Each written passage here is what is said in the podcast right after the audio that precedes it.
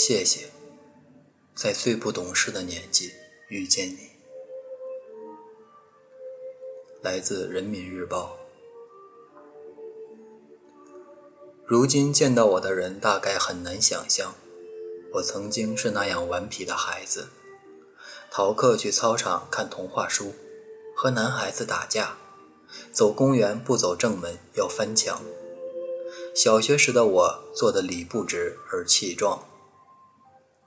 在又一个疯玩到满脸是土的课间，我踩着上课铃跑回教室，正撞上教数学的孙老师。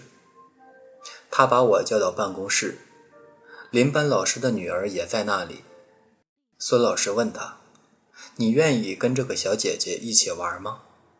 小女孩瞟了我一眼，说：“她浑身是土。”孙老师说：“可她很漂亮，还会玩很多游戏。”小女孩跑开了。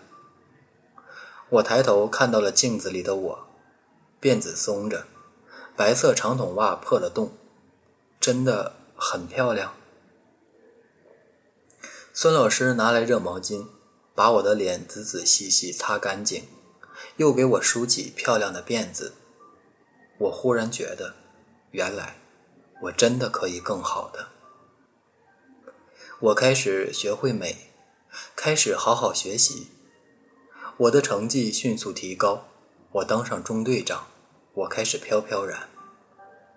一次考试，我的成绩极差，放学后，我和不及格的同学一起被留下来。我觉得这对我简直是奇耻大辱。语文老师对我的批评也是劈头盖脸，我头一次哭得那么汹涌澎湃。我结结实实的知道了人外有人，而我不知道的是，语文老师故意把我的作文分数判得极低，想让我沉下心来。我也不知道的是，那天我一路委屈的哭回家，他就那么跟了我一路，直到我安全回家。在一群小屁孩什么都不懂的年纪。他们精准掐灭了多少叛逆内心的小火苗，给多少恣意疯长的小树修枝剪叶，又小心翼翼地呵护过多少脆弱的心灵，已经无从细数。而我们知道，要立规矩、懂方圆，正是从那时开始的。中学时的班主任姜老师是全班的偶像。讲课条理清晰，做事理智果断，肯为维护学生跟领导据理力争，也愿意与我们推心置腹、促膝长谈。他也曾遇到过生活的困难，但在学生面前从没有流露出丝毫半点，每日仍是化淡妆，谈吐举止优雅。一书笔下，做人要紧的是姿态好看，大概正如是。他站在那儿，自会传递出一种坚定的力量。高考前的几次模拟考，我接连失手，心理防线全面崩溃，一个人在校园里漫无目的的走着。姜老师找遍了学校，才在操场的角落里找到了我。他说：“我也是第一次带班主任，你也是第一次高考。”没人要求我们必须怎样，我们都试着往前走一走。这样想着，还有什么可怕呢？我的一个发小高考时根本不敢报大学，只想报个专科了事。他的班主任找了他好几次，劝他好好考虑。他听烦了，索性不见老师，不接电话。老师竟骑着小车追到了他家，把志愿书塞进了门缝。发小决定拼一回，如今已是博士在读。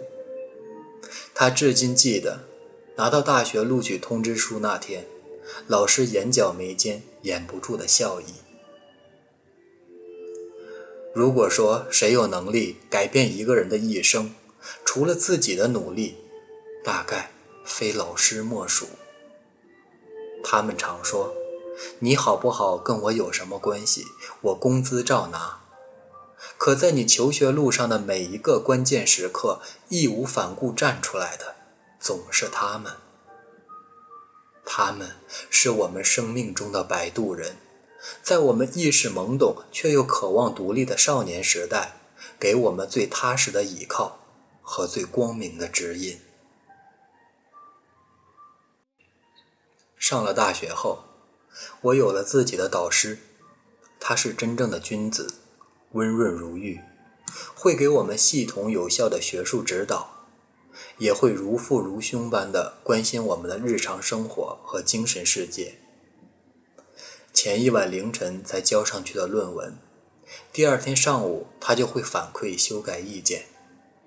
上万字的论文，他一点一点用红笔修改。师门聚餐从不用我们出钱，稍微贵重的礼物绝不会收。大学时的最后一节唐宋文学课，老师合上书，回身在黑板上一笔一顿写下：“物证学以言，无曲学以阿世。”研究生毕业，老师临别赠言：“我们从来不缺成功者。”但我希望你们输得起，输得起就好。先生之风，山高水长。当我们终于毕业，走出校园，不再有老师常伴，我们再不敢像从前那样肆无忌惮，因为身边不再有人帮扶，耳边不再有人提点。在得意或是失落的时候。我们总会想起他们，想起我们的成长之路上一位位老师的耳提面命、温柔以待，然后继续昂首阔步地走下去。当我们终于走上一个人的征途，才会发现，也许这一生，我们都走不出他们眺望的目光。他们让我们相信。相信规则总能战胜潜规则，相信风骨远胜于媚骨。它让我们懂得，总有些美好的坚守不会被风雨剥蚀，在纷繁的世界里，总有质朴的东西会恒久永存。因为有他们，我们才不会忘记来时的路。惜别时，我们是意气风发的少年子弟。再重逢，希望我们笃定从容，而他们风采依旧。